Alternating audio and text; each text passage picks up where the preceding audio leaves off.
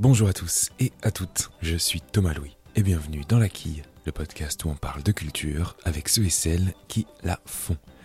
Cette semaine, je reçois non pas un, mais deux invités, Luc Dagognet et Pierre Nicolas. Luc et Pierre sont, avec Pierre Orizet, un deuxième Pierre qui n'était pas présent pour l'entretien, ils sont les fondateurs de la revue littéraire L'autoroute de sable, dont le troisième numéro vient de paraître. L'autoroute de sable se présente comme, je cite, une revue littéraire dédiée à la nouvelle de fiction, souvent étrange, parfois absurde.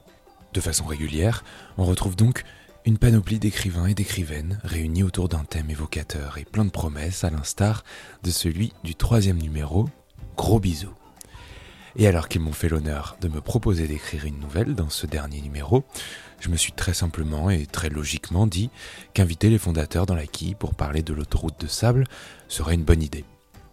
Alors avec Luc Dagonier et Pierre Nicolas, on a parlé de la naissance de la revue, de la manière dont chaque question a été envisagée, de ce genre qu'est la nouvelle, ou encore de la forme de la revue qui répond à des critères bien précis. Bonne écoute Luc, Pierre, bonjour. Bonjour Thomas. Alors là, on est, euh, on est chez Luc.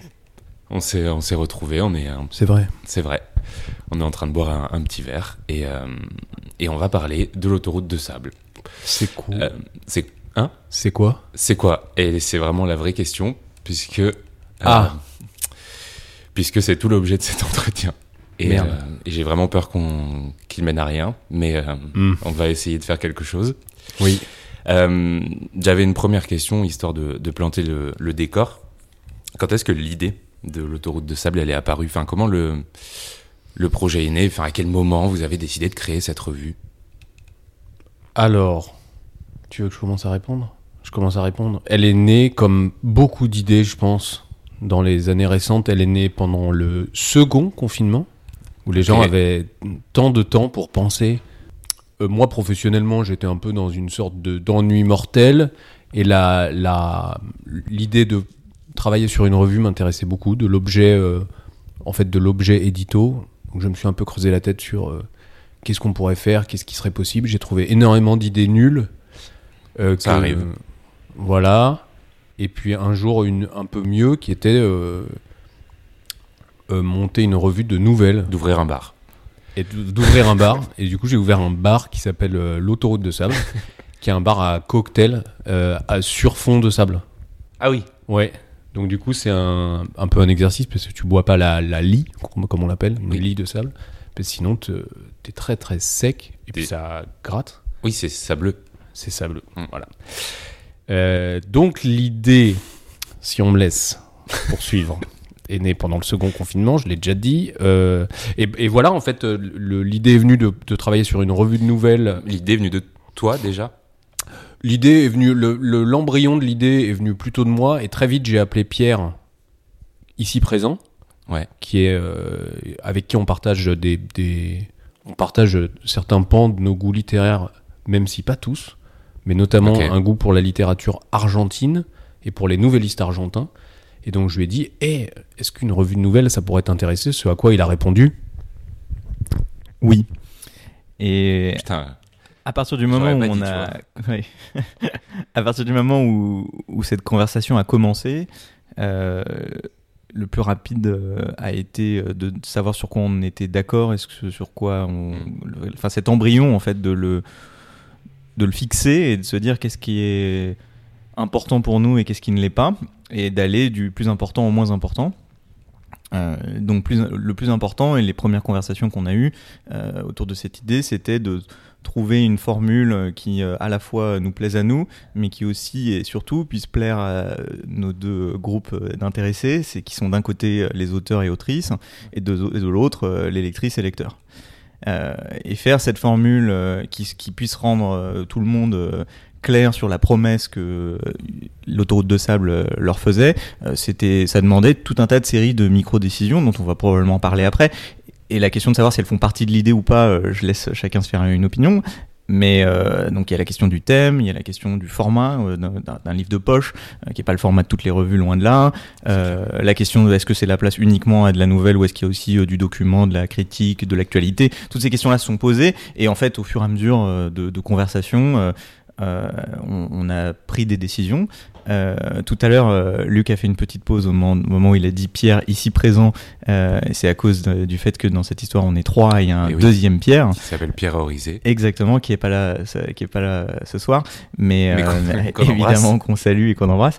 Et qui lui par contre est probablement la personne la plus visible pour qui a un autoroute de sable dans les mains puisque quasiment tout ce qui se voit et se touche son, a vu sa patte imprimée dessus puisqu'il est le créateur de notre charte graphique, de notre, de notre design, etc. Et donc si vous trouvez que l'autoroute de sable est beau, c'est grâce à ce Pierre Orizet qui aujourd'hui est invisible.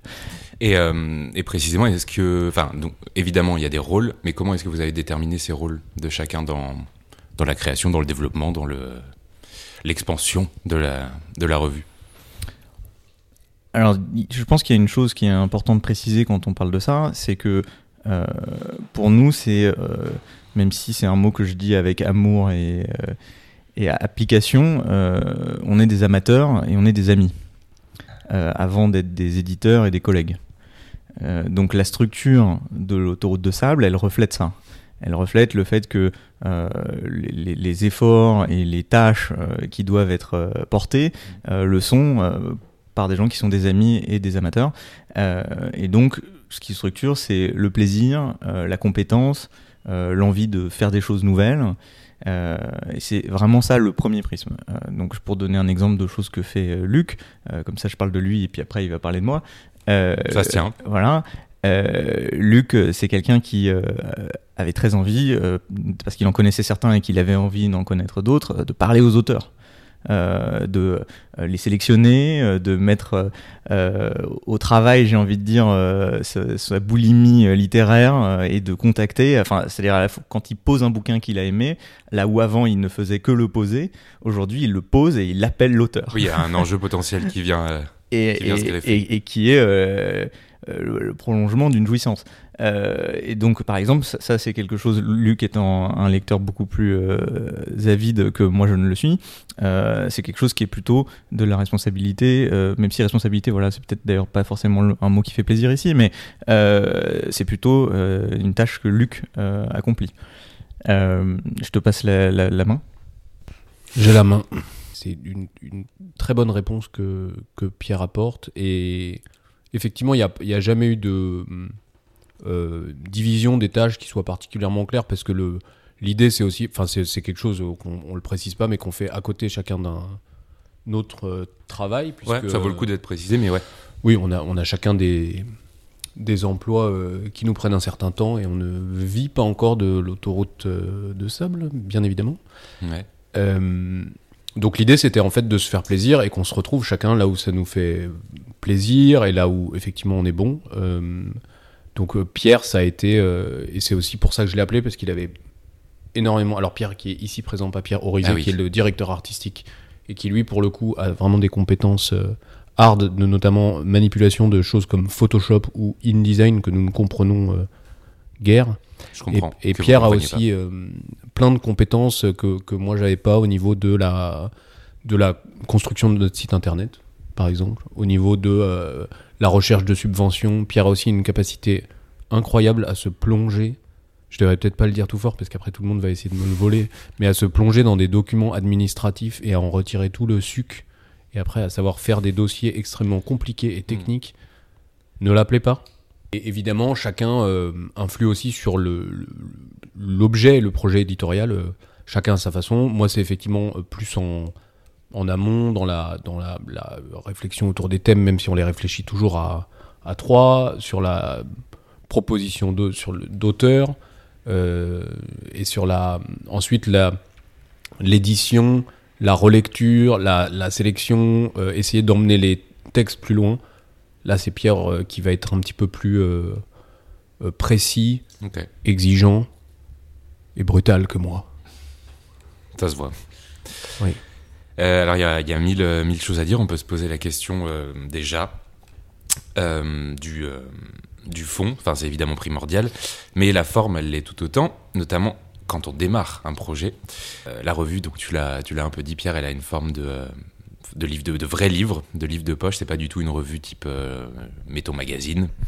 Ça répondait à quelle volonté? Alors là, je pense que le mot volonté est presque trop fort, parce que c'est un ensemble de choses qui se sont qui sont extrêmement liées. par exemple, ça n'aurait, à mon avis, à mon avis, ça aurait été étrange d'aller à ce point, au point où on l'a fait vers un livre de poche, et d'avoir du reportage et de la critique. Mmh. Euh, donc il y avait une question de correspondance entre une forme qui annonce quelque chose et le contenu réel. Euh, donc là, je, te mets sur la piste, c'est-à-dire le format, il s'est aussi choisi en même temps que le contenu, euh, les deux se répondant l'un à l'autre. De la même façon qu'avoir un format magazine quand tu ne contiens que de la, nouvelle de fiction, là aussi, ton lecteur, il peut être un peu dérouté. Euh, oui, il peut, mais bon, dans l'absolu, c'est pas impossible et c'est pas. Exactement, c'est pas impossible, mais ces choses-là, elles ont convergé. Et tu, par exemple, c'est pas des choses qui au début euh, étaient, euh, se sont imposées à nous avec une quelconque violence. quoi. C'était au fur et à mesure qu'on cheminait sur quelle tête ça pourrait avoir, et ben on se rapprochait de proche en proche de ce que, ce que, le, ce que vous, vous, avez dans les mains. et, et, je dirais, voilà, petit mime, mais, euh, mais c'est quelque chose qui était euh, qui a fait d'ailleurs beaucoup partie de, du moteur euh, des, des, premiers mois que de se poser toutes ces questions en fait, de passer du rêve éveillé de et si on devenait éditeur à l'objet qui a été le premier numéro, qui était une, une, émotion forcément particulière, mais en chemin, il y a eu plein de petites émotions accumulées de faire ses choix. Et de même, je dirais qu'il y a une première émotion au moment où on se pose la question on se rend compte que oui, c'est pas une évidence et que c'est pas quelqu'un d'autre qui va choisir pour nous. Oui, que, tout s'ouvre. Exactement. Et, et, se referme de façon euh, agréable, puisque c'est une série de petites questions qu'on s'est posées. Alors, souvent d'ailleurs, dans la pièce où on est à présent, euh, tous les trois, euh, et on se posait des nouvelles questions toutes les semaines et on répondait à ces petites questions par petites touches. Et à chaque fois qu'on y répondait, on se rapprochait de quelque chose de palpable. Et il y avait un énorme plaisir, moi, j'en ai un souvenir assez distinct, à faire ces petites avancées. Euh, et euh, c'est peut-être là, c'est la notion de projet. Euh, je me souviens que moi, la première fois qu'on en a parlé, je me suis, j'ai pensé à probablement les centaines de personnes qui s'étaient dit un jour la même chose et qui ne l'avaient pas matérialisé. Et ça a été tout de suite une grande trouille que de rejoindre ce contingent. je suis assez velléitaire, donc je j'y paraissais destiné. Et à trois, on a trouvé un moyen de ne pas terminer dans ce groupe. Et euh, c'est une des, des, fiertés naturelles euh, que je ressens à chaque fois que je repense à ces petits moments de, de micro-décisions, de, de typos, de propositions qui ont été faites par Pierre euh, vers une, le choix d'une police, d'un choix d'une discussion sur le papier. Est-ce qu'on fait un format 10-18 de livre de poche ou est-ce qu'on fait autre chose? Et toutes ces, enfin, Il y en a des centaines hein, de, de, bah toutes petites questions qui ont convergé vers un véritable objet. Alors, je ne sais pas si on aura l'occasion d'en reparler plus tard, mais euh, par exemple, il y avait aussi des questions sur est-ce qu'on fait un livre, est-ce qu'on fait un truc numérique. Aujourd'hui, c'est pas des choses qui vont forcément de soi. Euh, alors dans l'édition un peu plus que dans d'autres arts, mais mm. dans l'édition de livres, mais enfin, littéraire, pardon. mais, mais voilà, moi, grand plaisir sur la concrétisation en fait de ce projet et ces milliers de micro-décisions. Ouais, et, et, je sais pas, tu veux rajouter quelque chose? Euh, sur la forme, juste une petite chose qui est qu'on a, on a donc profité aussi de ces moments de, de genèse pour faire euh, pas mal de veille et notamment acheter énormément de revues à cette occasion. J'allais précisément vous poser la question est-ce que le, le, monde des revues vous étiez un peu, vous étiez un peu euh, Bah, je, en fait, on y était. Alors, je vais répondre pour moi. Moi, j'y étais un petit peu, j'étais un petit peu familiarisé avec ce monde-là, notamment par l'intermédiaire d'une de ce qui était un abonnement et qui est devenu aussi une boutique qui s'appelle Cahier Central, qui est un, abonnement euh, grâce auquel on reçoit, euh, moyennant quelques maigres euros par mois, un magazine indépendant mm. sur un sujet à définir. Donc en fait, ça permet effectivement de découvrir énormément de revenus euh, indépendantes.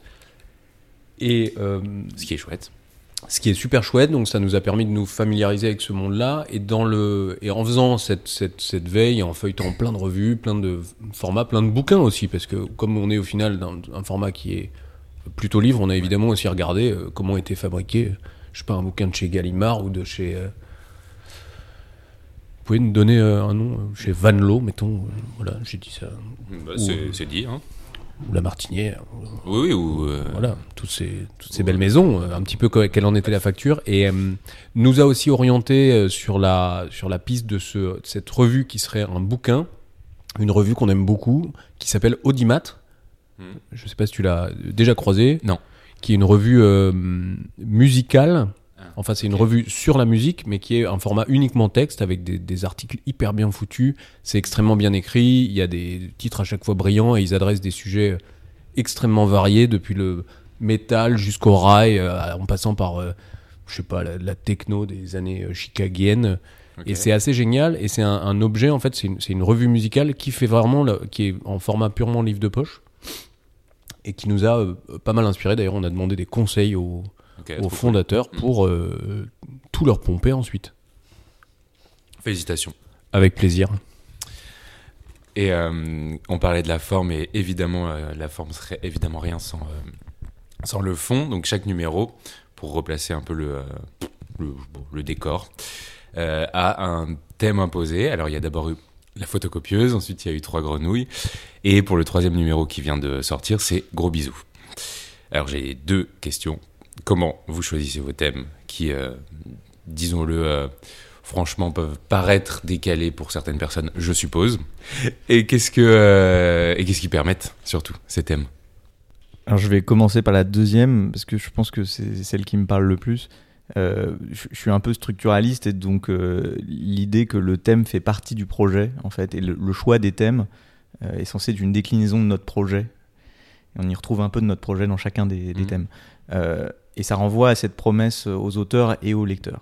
Il y, a une promesse à l'auteur qui est euh, de le pousser vers un domaine pas euh, trivial, pas évident, et euh, de commencer par un petit déséquilibre qui invite à jouer avec. Mmh.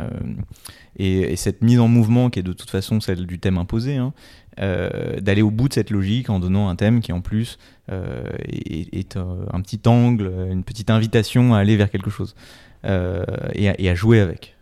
c'est-à-dire à, dédramatiser l'acte d'écriture. Alors évidemment, la plupart des auteurs n'ont pas un rapport souffreteux à l'écriture, mais en tout cas, permettre euh, peut-être une forme de désinvolture euh, supplémentaire à, ce qu'ils peuvent avoir d'habitude. Euh, et le thème porte notamment ça. Et notre ligne éditoriale, qui est un petit peu qui, percole dans ce thème, permet ça.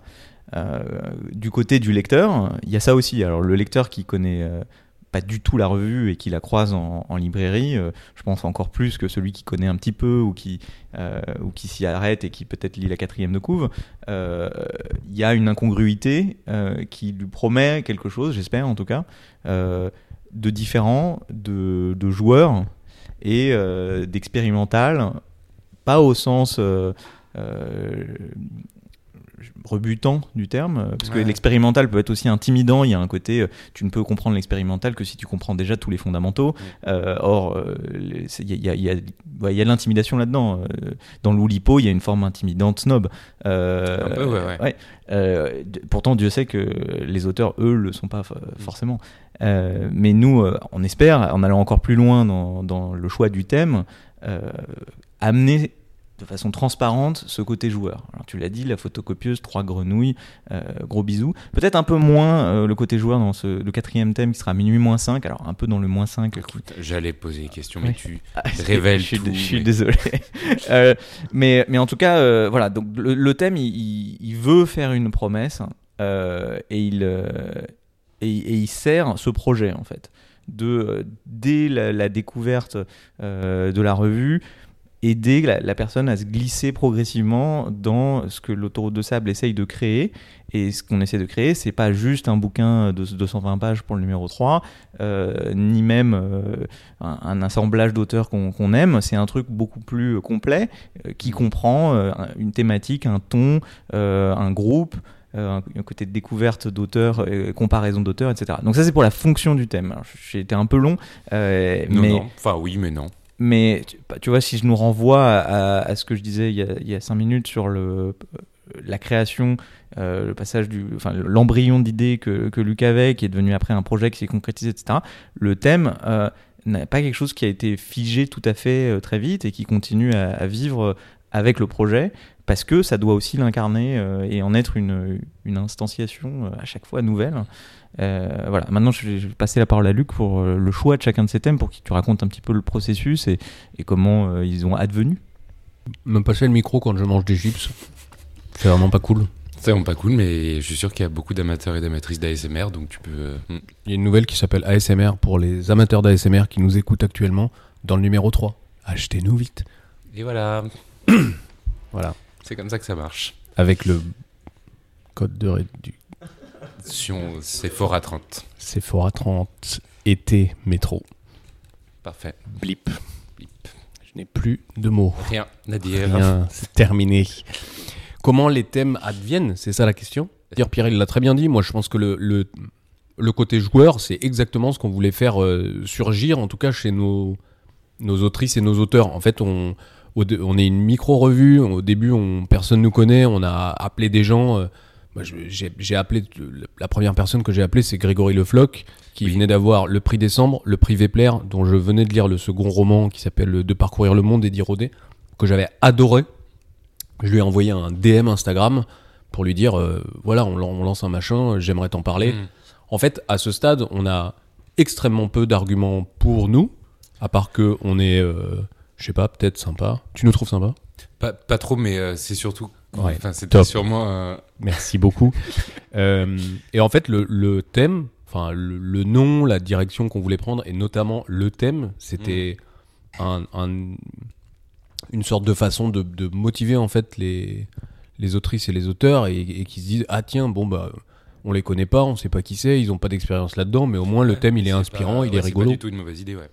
Et, euh, et c'est vraiment comme ça qu'on a, qu'on a fonctionné. Et on a vu qu'on avait assez rapidement des bons retours sur un thème aussi bizarroïde que la photocopieuse, mm. qui a fait à peu près la, a provoqué la même réaction chez tout le monde, à savoir ah euh, ah ouais, si, je crois que j'ai une idée. Et puis en fait, ça, ça marchait très vite. Est-ce qu'on peut, est qu'on peut parler du titre? Je crois que le nom de la revue, L'autoroute de sable, elle vient de, euh, de deux inspirations. Non. Peut-être qu'on peut les appeler comme ça. L'URL était disponible. Voilà comment on a fonctionné. C'était une suggestion de Google Domaine. C'est pas une mauvaise réponse du tout. Hein. Ça aurait pu. Écoute, c'est tu as tout à fait euh, tout juste. C'est une. alors on parlait en tout début d'entretien. Si jamais tu ne coupes pas ça, de nouvellistes argentins, qui est euh, une, passion qui nous lie avec Pierre. Euh, et en fait, c'est un, donc un hommage à, deux. Enfin, à une nouvelle de Julio Cortázar qui s'appelle L'autoroute du Sud, d'une part, et d'autre part, au recueil Le Livre de Sable de Borges ou Borges ou Borges. Euh, ou Borges. Allez, ou Borges. ou Borg, finalement. Euh, voilà, c'est personnellement une nouvelle, la première qui m'a énormément marqué, et la seconde, c'est un recueil qui nous a euh, tous les deux énormément marqué. Euh, l'autoroute étant un thème, euh, comme on le sait, très précieux à Monsieur Cortázar, puisqu'il a aussi, quelques années avant sa mort, décidé, avec sa compagne, de parcourir toute l'autoroute du Sud en, dans un espèce de camping-car, en s'arrêtant dans chaque aire d'autoroute à raison en général de deux par jour. Donc ça a duré à peu près un mois. Ouais.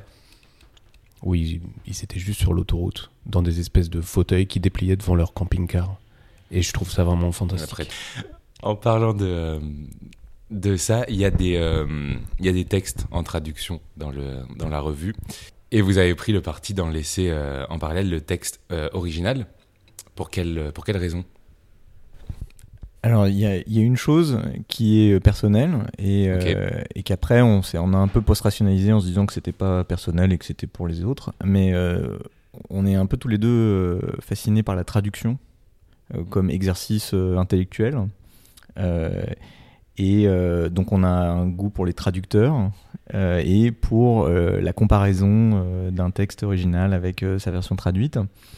Euh, alors il se trouve que pour l'instant on a surtout publié des textes dans des langues qu'on ne parle pas nous-mêmes, donc euh, on n'a pas pu assouvir. Oui, mais déjà c'est un vrai point parce que euh, c'est une information. Vous ne parlez pas la langue. Alors dans ces cas-là non. dans les cas qu'on a publiés, alors moi je parle un petit peu allemand, donc j'ai pu lire une partie de la, nouvelle de Clemens Zetz du numéro 1 qui, qui, est traduite par Stéphanie Lux et on, on a pensé en fait au, moment où concevait le projet, on, pensait à ce goût-là et on était encore dans une idée théorique de ce que ça voulait dire. On savait pas qu'on pourrait pas en jouir nous-mêmes directement, mais on a pensé à tous les gens à qui ça peut faire plaisir. Euh, et notamment, mais de fil en aiguille seulement, hein, mais c'est intéressant d'y repenser, notamment les auteurs eux-mêmes. Euh, quand on contacte un auteur étranger, de savoir qu'il va être imprimé dans, dans, dans, sa langue et le texte en version originale, euh, ça peut avoir de l'importance quand on parle d'un texte inédit vous dites à un auteur, je, te, commande un texte qui n'a jamais été publié, et la première version de ce texte va être publiée dans une autre langue que la tienne. Il y a une bizarrerie dans, dans cette proposition. Donc pour l'auteur, on peut déjà lui dire, tu vas être imprimé dans la version originale dès sa première édition de ce texte. Ça, c'est une chose qu'on peut dire à l'auteur. Et puis pour le lecteur, si il a la chance d'être bilingue, et euh, dans le monde moderne, c'est de plus en plus répandu, et, pas que euh, chez, les, intellectuels ou les, ou les, globes trotteurs, pardon, euh, il y a de plus en plus de bilingues, et je, je, je sais qu'il y a des gens, puisque d'ailleurs certains me l'ont dit, qui ont pris plaisir à lire la version originale. Euh, par ailleurs, comme on a eu des, des traducteurs très talentueux euh, qui, ont, qui, ont, travaillé avec nous, euh, c'est un autre plaisir en plus pour les geeks de la traduction qui veulent lire dans les deux versions, savoir euh, comment, euh, enfin dès la découverte du texte, comment un traducteur euh, de talent a choisi de, réinterpréter un petit passage et, voir à quel endroit il a pris, de je veux pas dire de la liberté parce que justement c'est pas, enfin si c'est peut-être de la liberté, mais avec une traduction littérale, avec une traduction immédiate et peut-être un petit peu naïve, bah, ça, perfectionne aussi la compréhension de la langue et la, et la compréhension de la sensibilité littéraire d'un traducteur. Donc donc voilà, j'ai offert à la fois le, truc d'origine, qui euh, c'était essentiellement pour se faire kiffer, euh, et la post-rationalisation qui, à mon avis, tient pas mal la route. C'est pour ça que, in fine, bah, ça atterrit vraiment dans les pages. Je, crois qu'on entend le chat beaucoup, non? On entend le chat? Il y a un petit chat bah très mignon. Oui. Euh, en fait, je dois pas nécessairement ajouter un pas truc. obligé, non, bien sûr. Non. En fait, on, a, on a vu que ça, ça, ça pouvait être important pour les auteurs. Moi, je sais que ça m'a marqué quand j'ai vu la, la story de JP Zoui, qui est un auteur argentin qui est dans le numéro 3, et qui a, qui a publié une, story en disant euh, Je suis dans telle revue française, euh, et en plus, c'est en version, c'est publié en version originale. Hmm. Donc là, on, a vu aussi que ça, ça avait effectivement une importance, et j'ai trouvé ça chouette. Chouette. Alors, on va parler, euh, parlons des, choses qui fâchent, comme disent les, les Jones. Aïe, aïe, aïe, aïe, aïe, aïe. Alors, moi, j'adore ça, j'adore j'adore en lire, j'adore en écrire, mais on dit et j'ai comme l'impression que c'est assez vrai que la nouvelle se vend très mal en France. Je parle de la France. Alors au-delà de, de, se demander ce que, ce que vous êtes allé faire dans cette galère, ce qui est une réflexion que je ne partage pas, euh, car je suis fan du format nouvelle, quel, euh, quel symbole, quelle démarche il y avait derrière cette, euh, cette revue de manière un peu globale, mais, mais l'idée de la nouvelle? Alors d'abord, moi je vais commencer par répondre à tous ces gens. on a vendu bientôt 10 millions de copies de l'autoroute numéro 1. Et voilà. 25 millions du 2. Euh, donc, a priori, la nouvelle se vend un petit peu mieux que. Les chiffres parlent d'eux-mêmes. donc, je pense que ça suffit. On est. Euh, enfin, il n'y a pas d'autre terme, on est pété de thunes. Voilà. Euh, les géants de l'entertainment. Pété tout court. Ça, oui, non, on n'est pas pété tout court. Qu'est-ce qu'on est allé faire dans cette galère? C'est rigolo que tu poses la question comme ça, puisqu'effectivement, on a, on a trimballé pendant un moment un fascicule dont le, dont la phrase d'intro était libraire fuyez, puisqu'on publiait non seulement une revue, mais en plus une revue de nouvelles, et qu'en plus on, fonctionnait en dépôt-vente. Euh, en fait, je crois que comme c'était encore une fois un projet euh, extrascolaire, entre guillemets, je pense que. Enfin, je suis même sûr. Donc en fait, l'idée était de se faire euh, plaisir. Et on s'est dit, ça va être un projet qui va être. Je crois qu'on s'est toujours dit que ce serait pas efficient économiquement. Je crois que c'est les mots qu'on a toujours employés. Parce que la revue fonctionne par abonnement, achat. Oui. Et euh, en fait, c'est abonnement, euh, achat en ligne ou achat en librairie. Achat en ligne, ouais, aussi, bien sûr. C'est nos trois formats. Et effectivement, en fait, c'était un. On, savait que c'était pas très prometteur en termes de, de business, en tout cas immédiat. Mais, on, mais comme encore une fois, c'était extrascolaire, on avait envie de se faire plaisir et on avait envie surtout de mener à fond le projet plutôt que de faire un espèce de truc un petit peu entre deux, un petit peu euh, euh, en, faisant des compromis. Je crois qu'on avait envie de, euh, aucune envie de faire des compromis, ni l'un, ni l'autre, ni le troisième. Donc Pierre Orizet n'a fait aucun compromis dans sa direction artistique. Il a choisi quelque chose qui, est, qui lui ressemble énormément, donc qui est, qui est magnifique, qui est un petit peu à la croisée du, de, de quelque chose d'assez absurde avec les illustrations, mais en même temps très, très beau et très noble dans la mise en page que lui-même a, a fabriqué. Et je crois que Pierre et moi, on n'avait pas non plus envie de faire le moins de compromis, de se dire bon, finalement, on va peut-être mettre un petit peu de, un peu de chronique ou un peu de critique ou, ou, d'adoucir cette espèce de forme effectivement assez euh, radicale de c'est une revue de nouvelles. Ouais. Peut-être qu'on peut rajouter des choses sur le modèle économique, Pierre? Je ne sais pas si ce serait intéressant pour les auditeurs. Je te laisse en juger, donc couper le cachet. Ce que tu dis sera intéressant en fait. Euh, je vais encore faire une réponse euh, un peu structuraliste. Euh, le rôle de l'éditeur et dans la chaîne du livre, il est euh, plus ambigu qu'on ne le croit et c'est une chose que en creusant ce qu'on pouvait faire et comment le faire, moi en tout cas j'ai beaucoup gagné en connaissance sur la chaîne du livre en France. Et euh, là où elle commence et où elle s'arrête, sa mission, c'est pas c'est pas forcément si évident. Euh, D'ailleurs, quand on parle avec des auteurs qui racontent euh, des niveaux d'investissement de la part de leur éditeur dans le façonnage du texte, euh, c'est très très variable. L'implication d'un éditeur dans la promotion du texte une fois qu'il est couché sur papier, là aussi, elle va être très variable, etc. Donc nous, ce qu'on voulait, c'était c'était avoir une une réalité économique qui colle à ce qu'on propose. Euh, en l'occurrence, nous, on propose une sensibilité, euh, un goût pour un certain type de littérature et sur un certain type de traité. Donc c'est pour ça qu'on a le thème, c'est pour ça qu'on choisit les auteurs, c'est ça qu'on promet un peu à tout le monde. Donc euh, cette sensibilité, qui est la sensibilité, j'ai envie de dire, de quelqu'un qui sélectionne, ça fait partie du rôle d'un éditeur. Ouais, ensuite, euh, on prend sur nous de faire connaître, de distribuer et d'assumer d'ailleurs euh, le rôle de, qui est d'habitude est confié à un acteur distinct, qui est le distributeur. Euh, bah ça, on le fait nous-mêmes aussi, parce que bah, là, on, voit peut-être à ce que disait Luc sur le fait que économiquement ça a du sens, mais aussi que moi j'ai pris un plaisir de fou à geeker sur ce que ça voulait dire et que Luc prend un plaisir de fou à parler avec des libraires et à apprendre à connaître euh, leur métier euh, pour euh, être pertinent. C'est des choses qu'on a qu'on a en creusant sur ce projet et en même temps qui sont compatibles avec notre plaisir. Euh, et, qui est au cœur de, notre projet d'origine et de le fait qu'on l'a mené à bien. Donc on a dessiné cette forme très euh, enfin, particulière et qui correspond à ce qu'on est et ce qu'on veut et ce qu'on aime, euh, qui est le rôle d'éditeur de l'autoroute de sable, qui ressemble pas à ce que d'autres éditeurs font. Il y en a plein qui font pas de distrib eux-mêmes, il y en a plein qui passent des heures à discuter du texte avec les auteurs. Nous, on, est plus light de ce côté-là que, que beaucoup, mais pour des raisons qui correspondent à la fois au rôle qu'on entend assumer et au rôle qu'on est capable d'assumer. Le, numéro 4, il en est où? Il sort quand? Qu'est-ce qu'on peut savoir? Euh, On a le thème déjà. Est-ce qu'on est qu'on a une date? Est-ce qu'on a...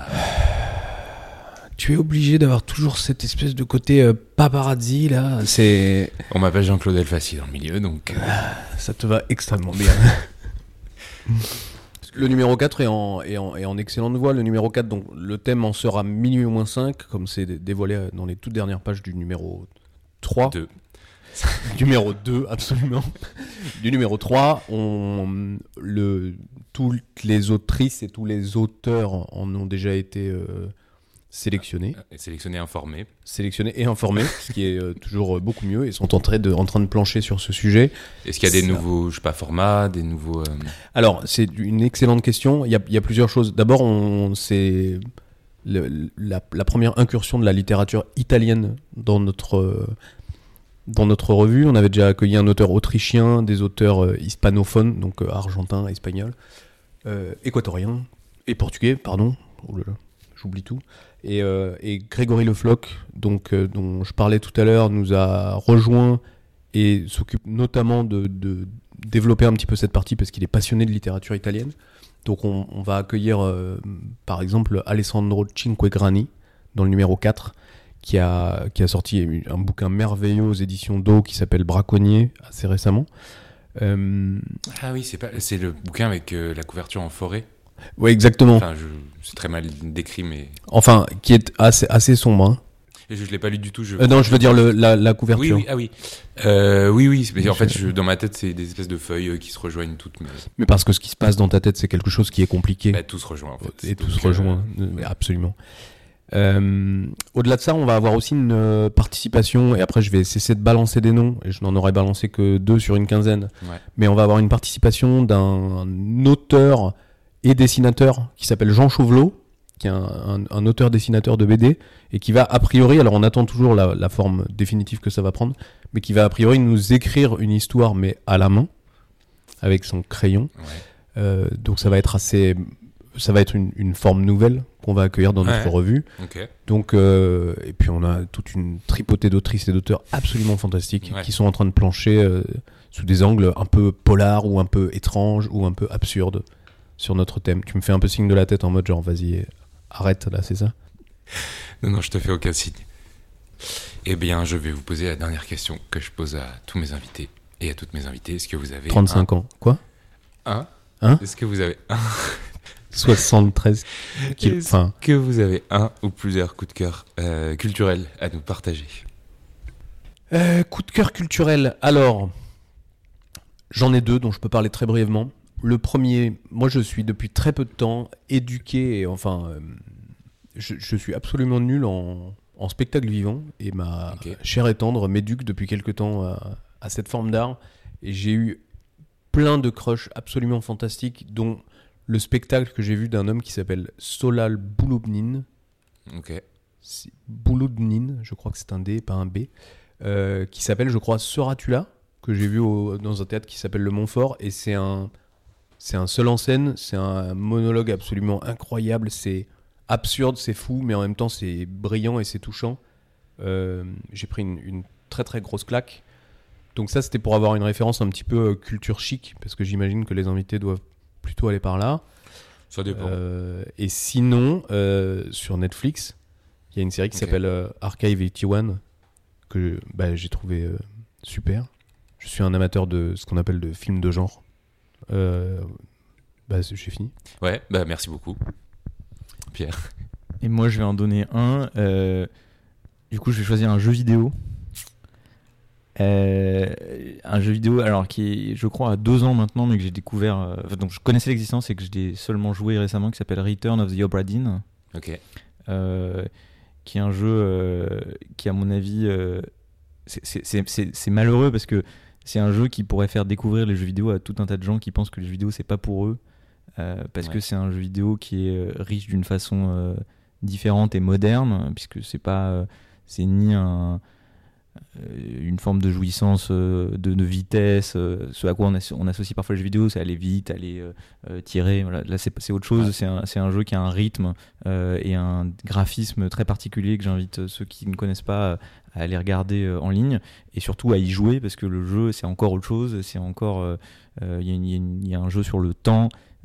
sur comment le, graphisme vient représenter le temps qui passe et notamment se représenter le passé, qui est extrêmement riche.